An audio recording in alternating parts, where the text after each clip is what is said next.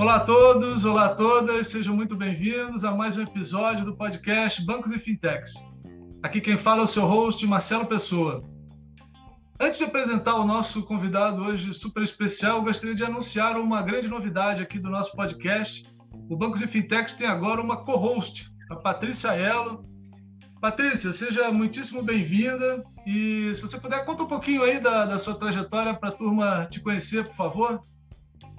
Oi, pessoal, tudo bem? É uma honra. Obrigada, Marcelo, pelo convite. Agora, né, eu sou a co-host aqui do Bancos e Fintechs. Eu acho que eu sou a fundadora do MetaCash, que foi o primeiro podcast no metaverso. Sou uma grande entusiasta ali de tecnologia, né, de criptomoedas, de NFTs, é, de Web 3.0. E a gente vem aqui com essa união aqui para levar o Bancos e Fintechs para a gente falar do mercado financeiro do futuro, né?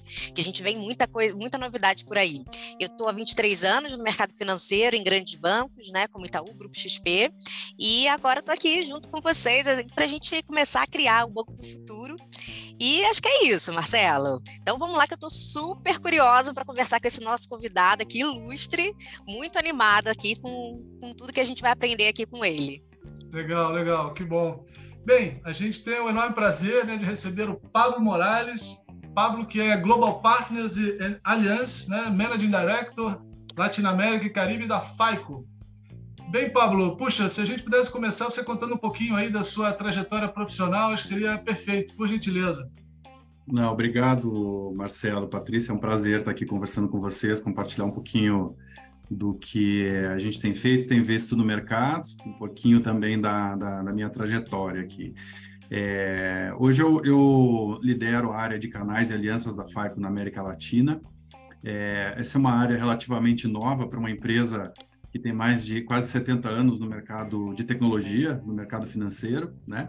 É, se atualizando aos novos tempos, né? É, novos formatos de, de entrega de serviço, de atendimento aos clientes. É, pessoalmente, eu, eu estou na FAICO há aproximadamente oito anos, tá? Eu tive um hiato aí de aproximadamente de três anos fora da empresa, onde eu, eu fiquei em Londres uh, nesse período, fazendo uh, mestrado lá. Tive a oportunidade de iniciar é, empresas lá em Londres também, teve um, é, uma, uma experiência muito bacana, mas já estou é, quase 25 anos no mercado de tecnologia, né, acompanhando essa, essa evolução, e nos últimos, na última década nesse mercado de é, inteligência artificial, analíticos, tomada de decisão, né, muito voltado para o mercado financeiro, que é onde é o mercado da FICO, né? Cara, perfeito. É, acho que a FICO ela, ela, é bem conhecida, né, no mercado financeiro aqui brasileiro.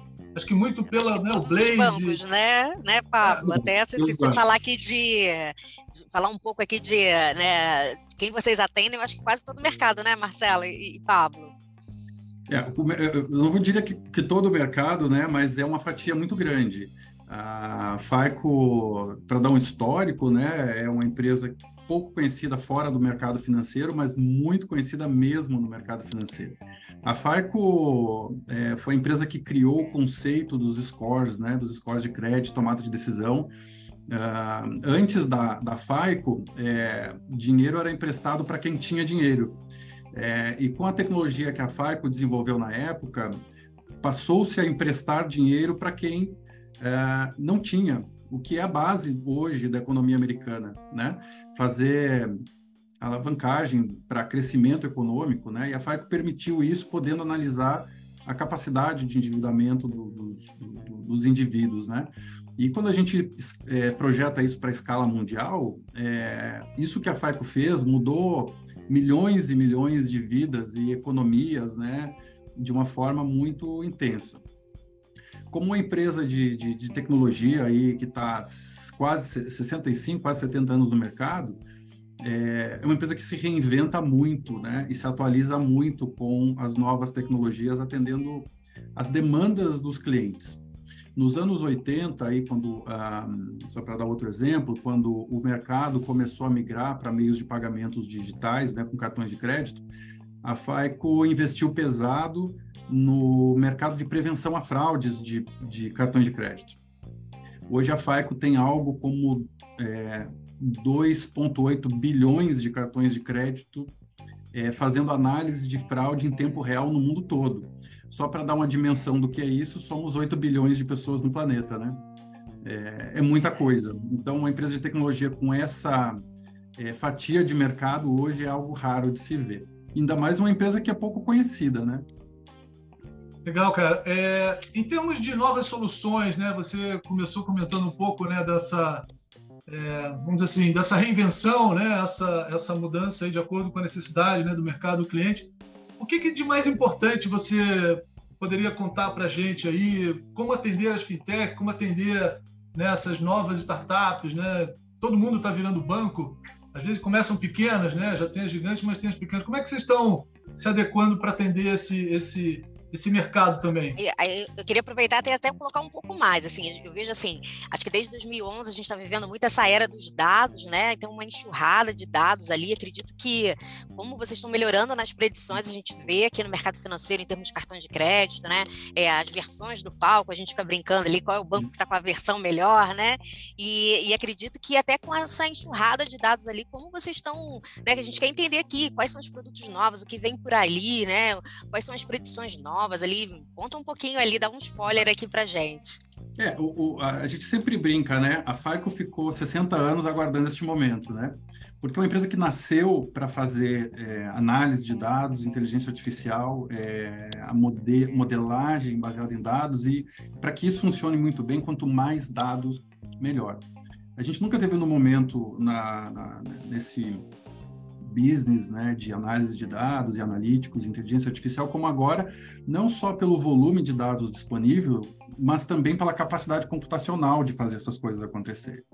Né? A gente estava comentando com vocês que a FAICO nasceu fazendo é, scores de crédito nos anos 50. Nos anos 50, essas, a gente não tinha computador né, para fazer a, a, a, análise de dados, né? e a gente já estava com os primeiros modelos matemáticos.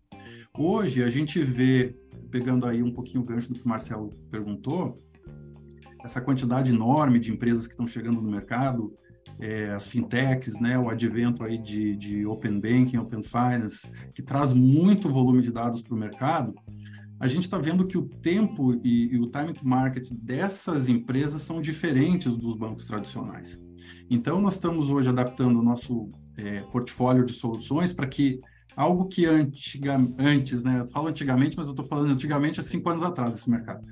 É, se demorava um ano para entrar em produção, agora precisa entrar em duas semanas. Então a FAICO está refazendo, reintroduzindo é, plataformas de decisão, né, é, de processamento de dados, de analíticos, inteligência artificial, machine learning aplicada para benefício do usuário final, que é proteção desse usuário contra fraudes, né? que é, por exemplo, tomadas de decisão de crédito, que é com o Open Finance, por exemplo, a entrada de novos players para uma mesma decisão. Um exemplo que é muito clássico, né? Quando se, se declina uma transação de cartão de crédito ou de, de crédito, se declina por risco de fraude ou por insuficiência de, de crédito.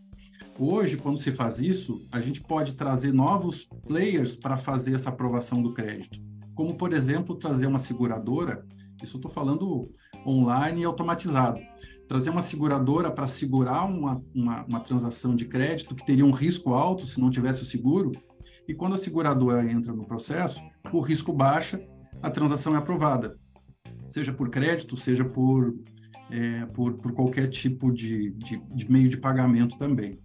Outras coisas que o mercado está puxando, né? A prevenção de fraude em pagamentos de, de instantâneos, como o Pix, por exemplo, é, detecção de fraude social, né?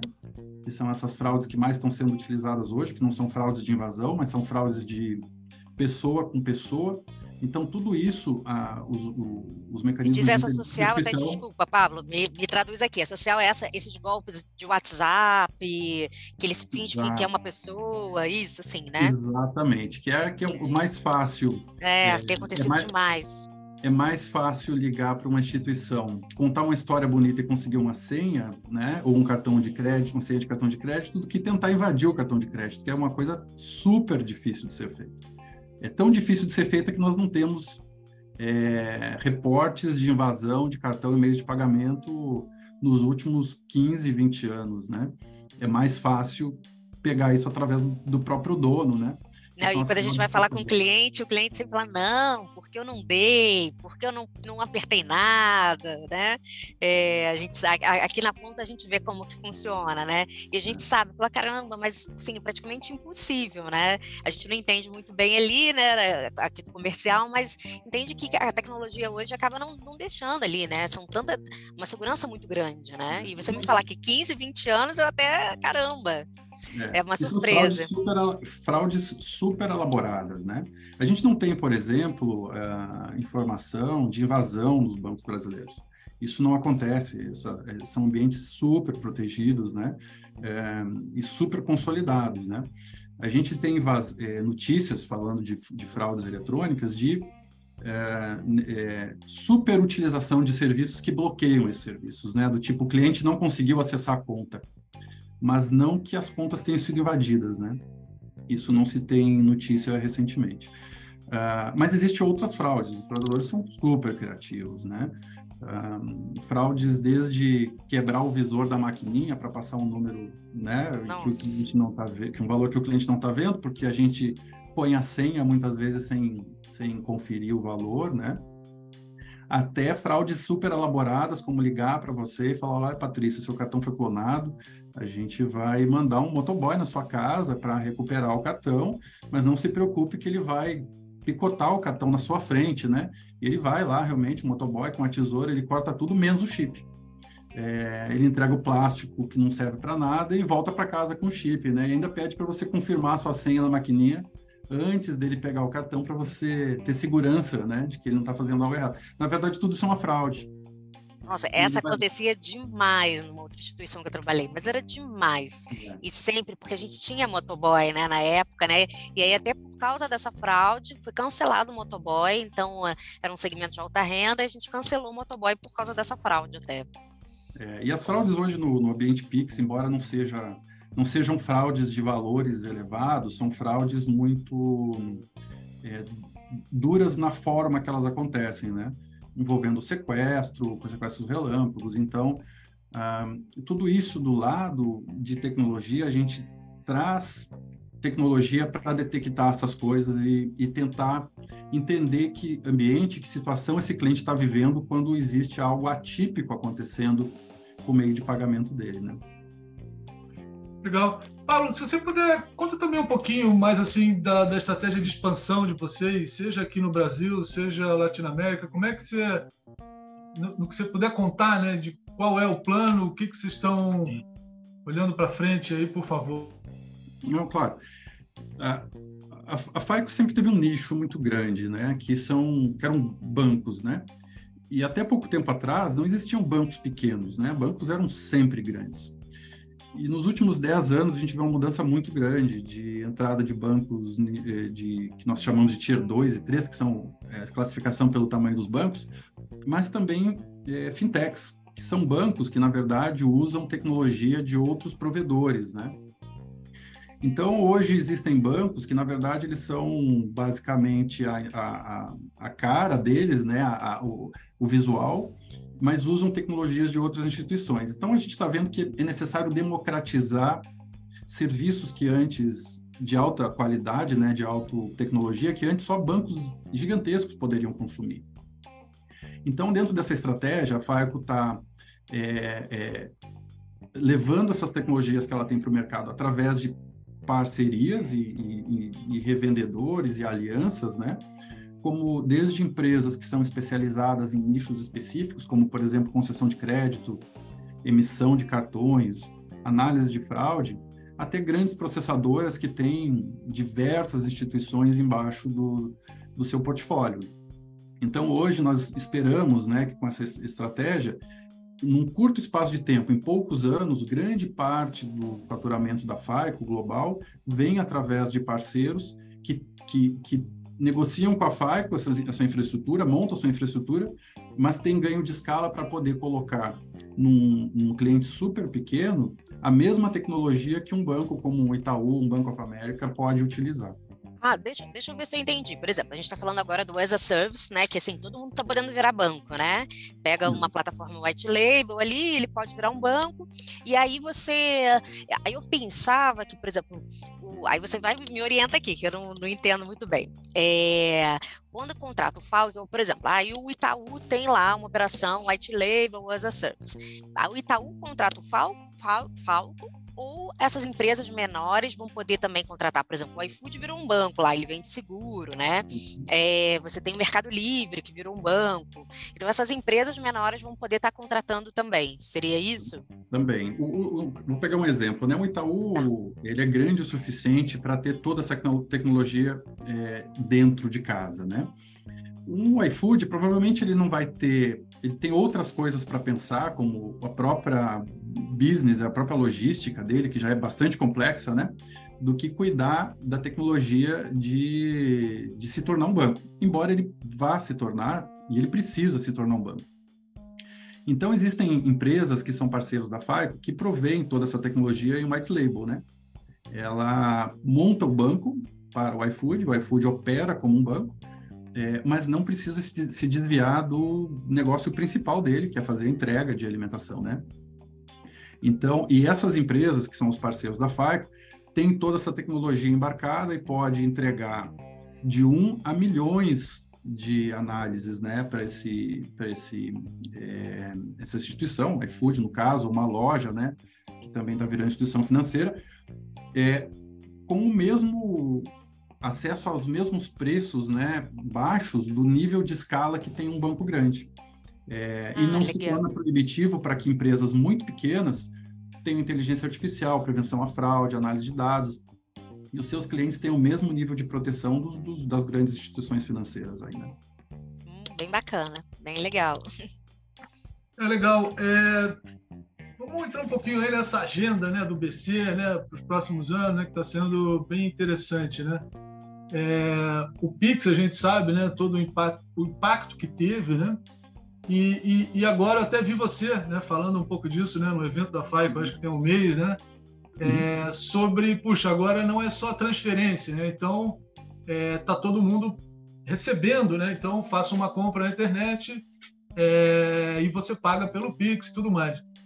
E assim, uma coisa que eu, eu confesso que eu fiquei muito surpreso, né, de, de ouvir na Fibraban Tech, né, o Campos Neto, né, o presidente do Banco Central, quase que declarando que o cartão de crédito nos próximos anos tem aí um, vou dizer um risco, né? Mas pode vir a ser substituído e tal. Como é que vocês veem isso, cara? Eu, eu fiquei surpreso, confesso, com essa afirmação dele naquele evento para aquelas pessoas, né? Como é que vocês enxergam isso? Olha, é, a FAICO não tem uma preferência pelos canais, né? Ou seja, é, o que a gente traz é tecnologia para que, independente do meio que seja feito o pagamento, o cliente seja protegido, né? Ah, então, hoje a gente tem uma, uma, uma, grande base de cartões de crédito, mas já tem tecnologia para prevenção de fraude em PIX, pagamentos instantâneos, inclusive é, já introduzindo aqui no Brasil, a gente deve anunciar nos próximos meses, serviços novos baseados em Open Banking, né? Ah, que vai mudar muito esse mercado. Mas aí eu deixa eu te dar minha, minha experiência de mercado e o que, que eu enxergo em relação a isso. O, o Pix ele começou como uma substituição da transferência bancária, né? É, com custo reduzido e rapidamente ele se transformou num meio de pagamento. Né? O, o Pix original, embora ele tenha todas as características de meio de pagamento, a ideia original dele não era essa.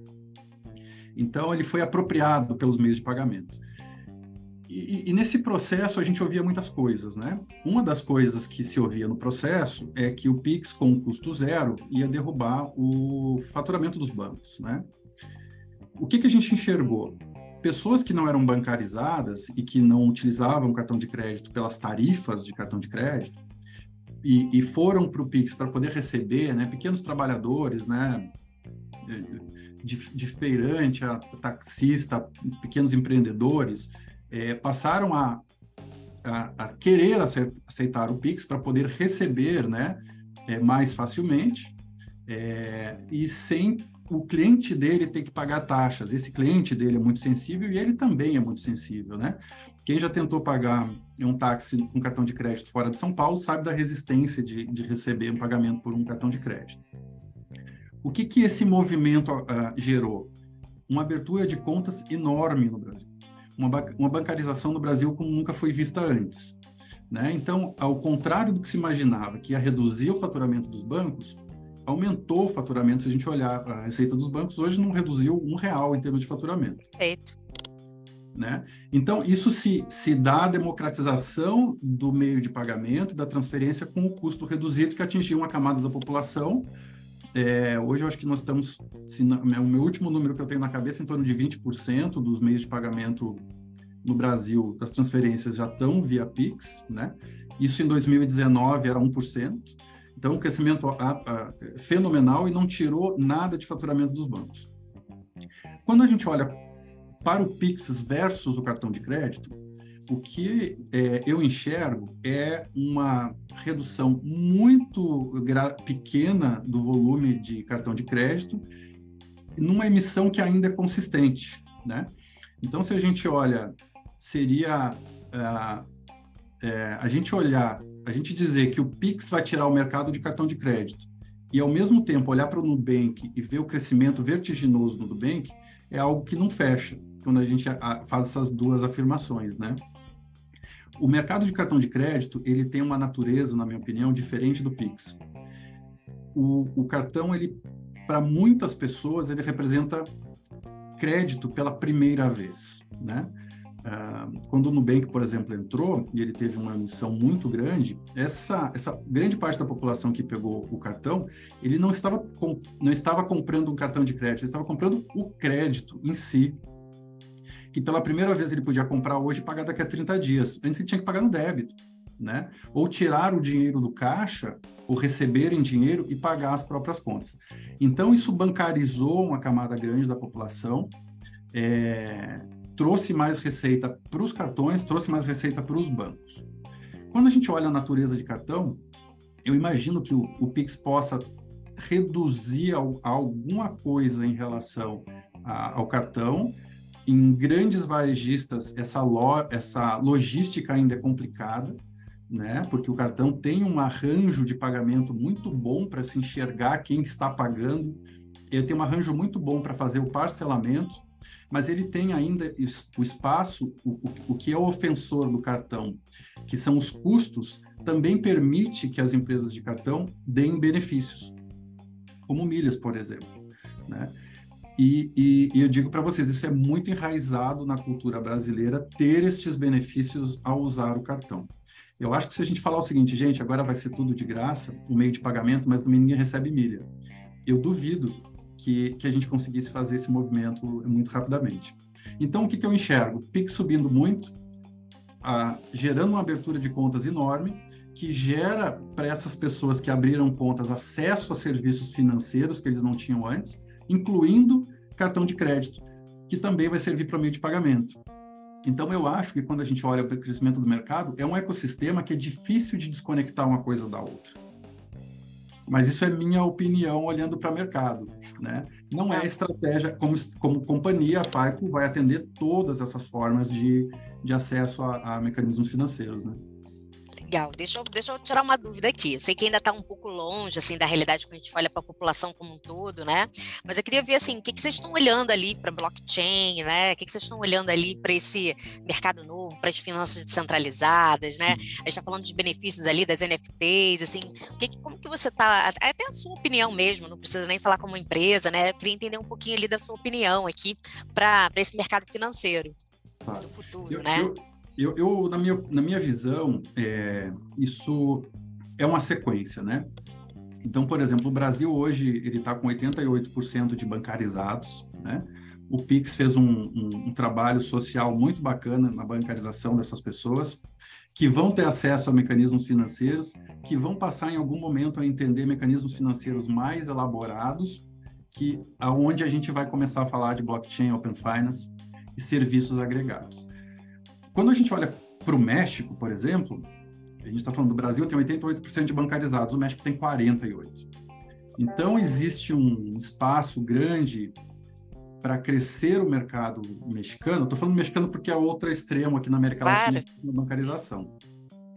Eu imagino que esse, essa população vai precisar passar por alguns estágios antes de conhecer as vantagens de ter é, acesso diretamente a serviços que estão ligados à blockchain, a criptos e, e NFTs.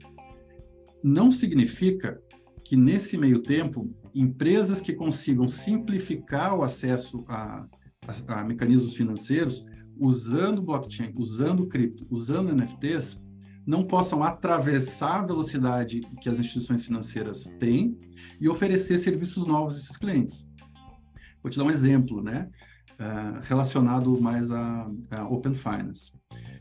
Hoje, o, o, o crédito é concedido através de análise de crédito que resume-se aos scores de crédito, né? que é o que o Serasa faz, a FRAC faz nos Estados Unidos, enfim, outras empresas fazem. Os scores de crédito gerados a partir de Open Finance, eles têm uma velocidade de atualização cerca de é, anos mais rápido do que um score tradicional e, no sentido de refletir a situação financeira de um indivíduo.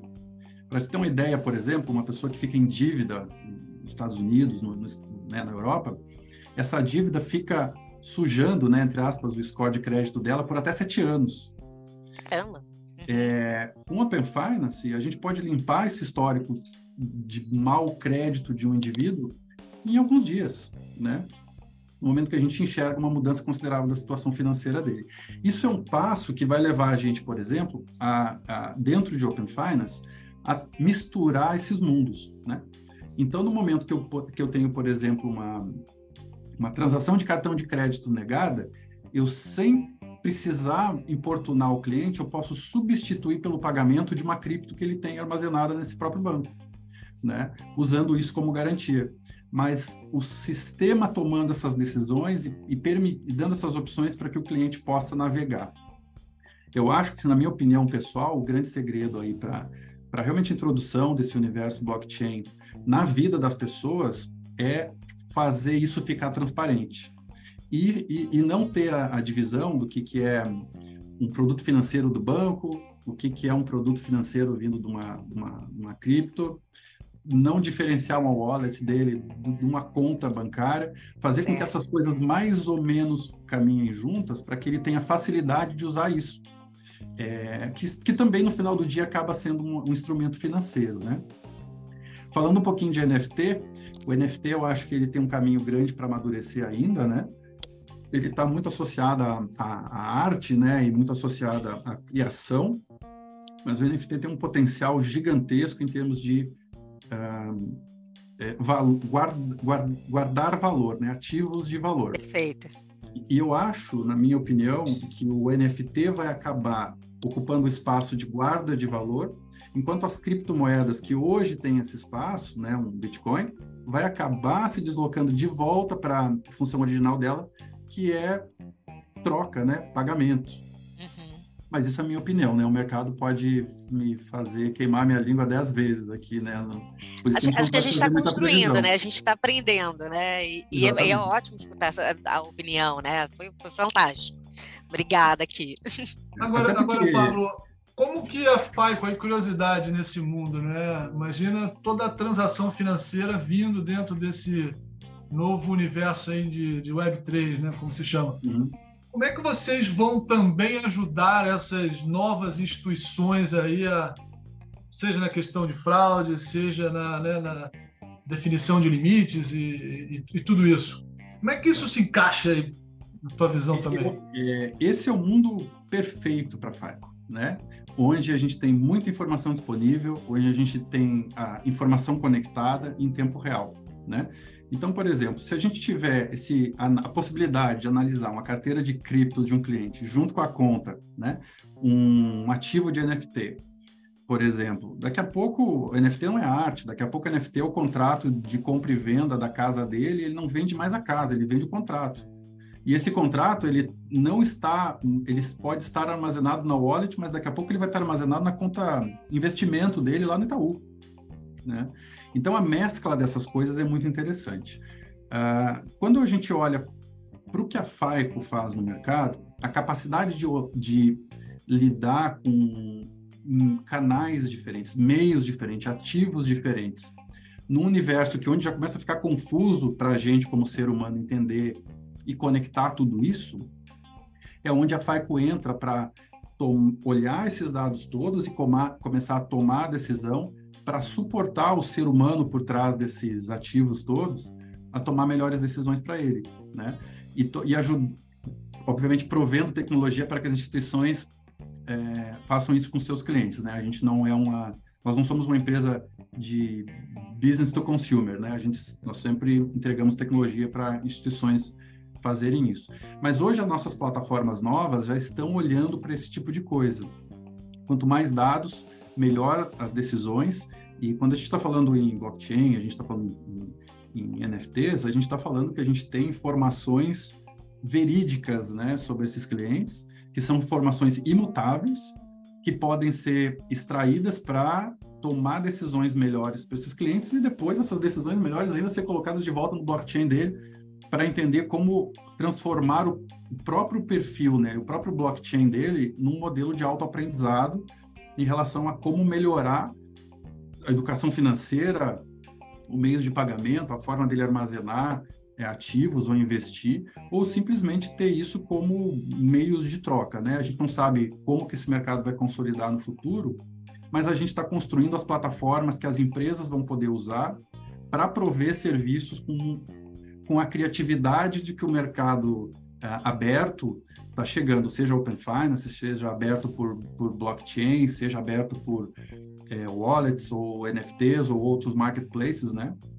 que possam ser consolidados como e, e classificados como informações verídicas, né? Eu acho que o desafio é tecnologia a gente está construindo, mas como que essas empresas novas, as fintechs, as instituições tradicionais vão usar isso para criar que tipo de serviço financeiro novo para esses clientes? A minha opinião é que é, o, o, negócio, é, resumindo isso tudo, o negócio vai, vai ser é, para quem conseguir criar mais conveniência. Eu acho que o nome do jogo é conveniência e transparência, né? É, usando tudo isso que está disponível como tecnologia, mas por trás das cortinas, né? Por trás da, da simplicidade, né? Isso que eu falo, porque está é, muito complicado ultimamente. Então, tem quem simplificar vai chegar na frente ali. Quem né? simplificar vai ganhar o jogo, não tenha dúvida. E a gente olha hoje para as empresas que estão ganhando no mercado digital, a gente consegue unificá-las embaixo disso, né? Quem simplificou o jogo está ganhando o jogo.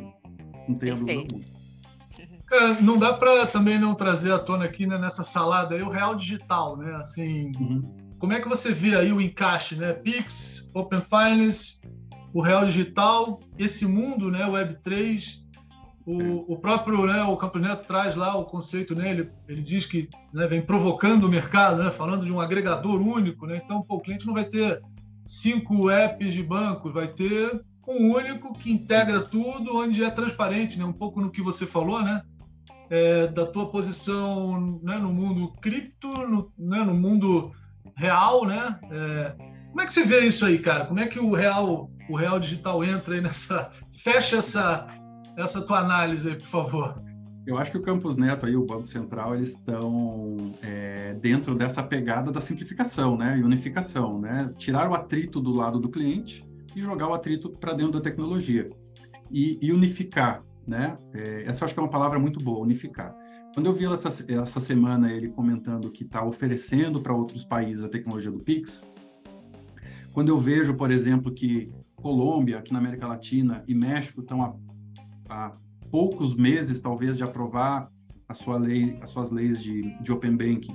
Quando eu vejo que o Brasil avançou muito, mas vem de uma, de uma base é, do Reino Unido, é, quando a gente pensa de expansão no, no, Open Banking nos Estados Unidos, que vai ser quando o Open Banking realmente consolidar o mercado, vai ser quando o mercado americano abrir, é muito difícil que o mercado americano não use a, a mesma base do Reino Unido. É, principalmente para troca de comunicação entre as duas, os dois mercados. A gente tem hoje mais de 60 bancos centrais no mundo discutindo é, pagamentos instantâneos, né? Por que, que eu falo falando bastante de pagamentos instantâneos? Porque ele é a base tecnológica para uma moeda digital é, é, de um banco central, né? E quando a gente está falando que os bancos centrais estão montando seus ambientes de pagamentos instantâneos muito similares, ele, a gente está falando que eles estão olhando sim a interconexão dessas economias digitalmente.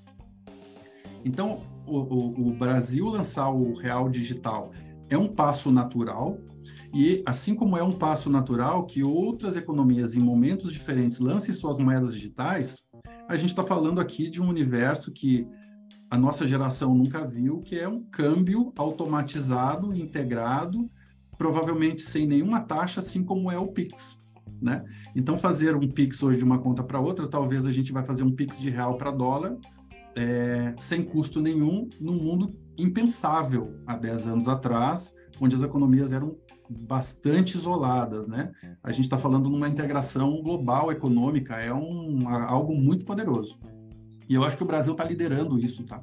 É, de forma muito expoente. Eu tenho viajado muito pela América Latina e eu sempre ouço de que é, o que se faz no Brasil é referência na América Latina mesmo, como nunca foi antes. Nessa parte de open banking, real digital, pagamentos instantâneos. O mercado financeiro não tem igual, né? Realmente, assim, eles ficam de boca aberta aqui, realmente, aberta. com tudo que a gente tem, né?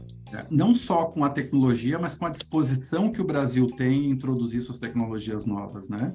E é com, as, uh, e com eu estava fazendo semana passada uma apresentação no México e, e para alguns bancos lá, e eles estavam é, comentando de como é bom ver estes números que o Brasil traz em relação aos resultados da introdução dessas tecnologias digitais no, no mercado financeiro, tocando os, os, consumidores finais, quebrando alguns paradigmas, né? Como a gente estava comentando há pouco, o paradigma de que o Pix é, é, derrubaria faturamento dos bancos, quando na verdade aumentou, ou que pagamentos instantâneos derrubam os cartões de crédito, quando na verdade a gente vê pessoas tendo mais acesso a instrumentos financeiros, como o cartão de crédito. Né? Uh, perfeito. Fala aí, Patrícia. Não, não, só tá falando perfeito, adorando aqui. Você você está acompanhando, cara, o Lift lá, esses projetos que estão, vamos dizer assim, né, sendo estão no sandbox e tal. Você tem acompanhado isso? Algum te chamou mais atenção aí pela mudança? Estão num caminho de sucesso realmente? O que, que você está enxergando, por gentileza? Eu, eu acho que é, se eu pudesse fazer um paralelo, né, a gente está é, neste momento pra, com esses projetos, como a gente estava nos anos 80, quando a internet surgiu como algo que ainda precisava ser descoberto a, a aplicação dela. É, e hoje é muito, muito óbvio a gente olhar para trás e falar, não, mas é óbvio que tinha que ter e-mail, é óbvio que tinha que ter uh, navegador, é óbvio que ia vir vídeo, é óbvio que ia vir o áudio. Não, não era óbvio nada, não era óbvio nada. Está inserido, é muito difícil enxergar para onde as coisas estão andando. E as coisas andam, na minha opinião, não com visão, elas andam com experimentação. Então, tudo isso que está sendo feito de iniciativa agora é extremamente válido, porque o mercado vai se encarregar de dizer o que vai ficar e o que não vai ficar, né? Então, a gente tem mais é que jogar muita coisa no mercado em termos de iniciativa. Uh, nós, como consumidores, como usuários, vamos dizer o que é conveniente, o que não é, o que faz sentido, o que não é. Muita coisa vai morrer pelo caminho, mas eu digo que muita coisa que vai ser usada, hum, que vai revolucionar o mercado, ainda nem foi construída mesmo. O que a gente está fazendo aqui setando as bases né, para esses novos serviços poderem ser oferecidos, base tecnológica. Eu imagino que em cinco anos, não, não, não dez, com certeza, a gente não vai estar tá mais discutindo as tecnologias por trás disso. A gente não vai estar tá falando de Pix, a gente não vai estar tá falando de blockchain, a gente não vai estar tá falando dessas coisas, senão das aplicações que estão falando né, sobre essas coisas, né? Quando eu comecei a minha carreira, a gente falava muito de como a internet funcionava, como as redes se conectavam, todos aqueles protocolos. Isso hoje ninguém mais quer falar disso, a gente só quer falar de como a gente usa isso, né? Quais os novos serviços, são as videochamadas, as reuniões, a integração, os sistemas online, SaaS, mas tudo isso está naquela base de que nos anos 90, 2000, a gente discutia todo dia. Isso ficou para trás é, do ponto de vista de importância, porque já está estabelecido. Eu acho que nós estamos hoje naquela fase discutindo a infraestrutura, mas tem uma discussão muito melhor que está chegando depois, que é a aplicação em cima disso, que nós, o que nós estamos construindo são mecanismos para que esses mecanismos financeiros novos, atuais e novos, cheguem aos usuários, né? É, e quando esse momento chegar, a discussão, na minha opinião, vai ficar muito mais interessante do que a gente está agora. Mas essa, esse momento só chega com dezenas e dezenas de projetos sendo colocados no mercado e o mercado filtrando aquilo que faz sentido e aquilo que não faz, né? Perfeito. A gente, assim, eu, eu, acabo falando muito de metaverso, né? Eu sou uma entusiasta ali do metaverso. E a gente fala muito das camadas, né? Uhum. Que realmente, né? A primeira camada ali, a gente precisa ter tecnologia, a gente precisa ter um 5G, a gente precisa ter equipamentos melhores. Mas eu falo que a camada que eu mais gosto realmente é da experimentação. Porque só a gente experimentando, a gente vai criar produtos novos, a gente vai entender como que vai funcionar, a gente vai entender para onde, onde a gente quer chegar, o que, que a gente quer criar, né? E aí acho que experimentando, vai criando ali aquela atmosfera de coisa nova, de, de, de muitas aplicabilidades ali, e a gente vai fazer o que for melhor aqui para gente, né? E, o é, próprio metaverso, que... né, ele foi trazido como conceito e, e ainda se questiona muito porque a, a, as aplicações ainda estão sendo experimentadas, né? Essas, é, é, essas mudanças. Não tem nem tecnologia ainda. Eu falo assim, hoje, não fala, ah, a empresa tal está no metaverso. Eu falei, não tá, é só um posicionamento de marca, né? Então, porque não tem hoje ainda como a gente usar o metaverso como a gente gostaria, né? Como a gente imagina. Mas só a gente experimentando que a gente vai entender o que, que a gente vai querer fazer lá, né? Como que a gente vai querer usar. Não, e, e, e, mais, não, né? Desculpa, te cortei aí.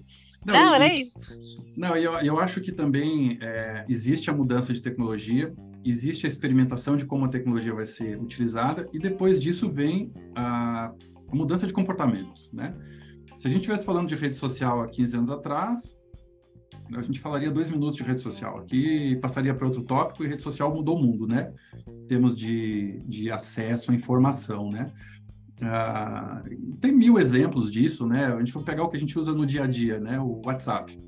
O WhatsApp é uma super ferramenta de áudio, chamada, vídeo. O WhatsApp começou com uma ferramenta só para saber se a pessoa estava online ou não, porque quem, quem não é muito novo, lembra que a gente chamava as pessoas e o telefone tocava, tocava, tocava. A gente não sabia se tinha alguém do outro lado. O WhatsApp só queria resolver este problema. E olha como ele foi evoluindo, seguindo o comportamento de uso das pessoas em relação a, ao que ele estava oferecendo, né? É só uma questão de, acho que, de ouvir é, o comportamento do usuário, dos consumidores, e, e, as nossas próprias soluções vão se adaptando a essas necessidades. Então, algo que parece hoje ser tão rudimentar quanto só dizer se a pessoa poderia atender ou não, pode evoluir para algo super complexo, mas hoje é muito difícil dizer o que é porque é, esse o que é só vai vir com a mudança de comportamento do, de um grupo, né? Que só vai acontecer depois que a gente começar a fazer o que a gente está fazendo hoje. Então, é um ciclo que é, está tudo conectado, né? Mas ele só caminha para frente. Fantástico. Não tem mais volta. Essa Web3, eu falo ali, as novas tecnologias, não tem mais volta. Agora é todo mundo experimentar para a gente criar o que for melhor ali para a gente, realmente, né? Não, não tenha dúvida. Isso vai abrir mercados novos. Isso é muito bom, porque isso mexe na economia, simplifica a vida das pessoas, né? dá acesso a, a coisas complexas é, e caras para pessoas que em algum momento vão consumir isso de forma simples e de graça. Né? Assim como mandar, a gente estava falando no FICO Fórum, hoje como é fácil mandar dinheiro, né? fazer uma transferência para fora do Brasil, é, não, não se tem mais meio de pagamento não tem mais é, limite geográfico, mas há cinco anos atrás isso não era uma realidade, né? Isso era super complicado. Assim como é complicado comprar um NFT hoje, amanhã vai ser, né? Se a gente escorregar o dedo do botão, comprou, né? Eu, eu 23 anos de mercado financeiro, para abrir uma conta era um, uma né? Você sofria, tinha que levar o um papelzinho, e assina aqui, assina aqui, leva para lá, escaneia, o documento não, não escaneia direito, e caramba, era uma dificuldade. Hoje, em cinco minutos, você tem uma conta no banco e pronto, né? Tem, mandar dinheiro para lá é, uma, é um arrastar de dedo. É. Realmente tinha que provar para o gerente do banco por que, que precisava ter uma conta no exterior. Tinha que pedir e... benção ainda para tirar, olha. Não tem dúvida, não tem dúvida. Então, assim, a questão da conveniência, integração, simplicidade, unificação, esse é o nome do jogo, na minha opinião, não é a tecnologia. A FICO está tentando é, trazer produtos para habilitar isso, né, e tirar a complexidade do meio do, meio do, do, do processo. As, as, nossas, só para dar um, um, um, fazer uma, um gancho aqui, né? Não é propaganda, é um gancho mesmo. É, coisas, produtos financeiros que três anos atrás demoravam-se 10 meses, 15 meses para serem construídos e disponibilizados aos clientes no mercado, hoje, com as novas tecnologias que a FAICO tem, um produto novo vai para o mercado em duas semanas. Então, a adaptação, a, a capacidade de adaptação é, dessas instituições aos seus clientes é extremamente grande. É por isso que hoje tem os bancos grandes pararam de lançar as próprias fintechs, né? As próprias, por quê? Porque eles mesmos já têm a capacidade de ter agilidade que uma empresa pequena tem, usando tecnologias e as plataformas como, como as da FICO para dar numa instituição de 100 mil funcionários agilidade de uma de 10, né? Perfeito. É, muito bom. Assim, para a gente encerrar, é, Pablo, eu pelo menos percebo, né? A gente fala muito aqui é, que as pessoas precisam aprender esse mundo novo, né? Então, as pessoas de produto, né? Você citou produto. É, as pessoas precisam conhecer também essa tecnologia, né? É, como é que se enxerga assim? O que, que se priorizaria de formação, né? Se falasse assim, pô, cara, o que que um, um profissional hoje, o, o profissional do futuro e tal, qual trilha aí de conhecimento você você visualiza para essa turma, para poder, né, tá, é, vamos dizer assim, ativo, né, no mundo novo aí? Como é que você vê isso, cara, para a gente encerrar aqui, por favor. E aí, se você quiser incluir recomendação aí de o que você enxerga, né? Livro, curso, podcasts, claro. fica à vontade. Claro. Eu, eu diria o seguinte: é, se, se, se, vocês me fizessem essa pergunta um ano atrás, eu ia falar um monte de coisas técnicas e capacitação e, e, e data science, analíticos e inteligência artificial. E hoje eu posso dizer o seguinte: é isso, mas isso é básico, tá? É, é primário. Precisa ter. Precisa ter para poder navegar nesse universo. O que, que eu adicionaria ah, em cima disso? É formação de comportamento, né?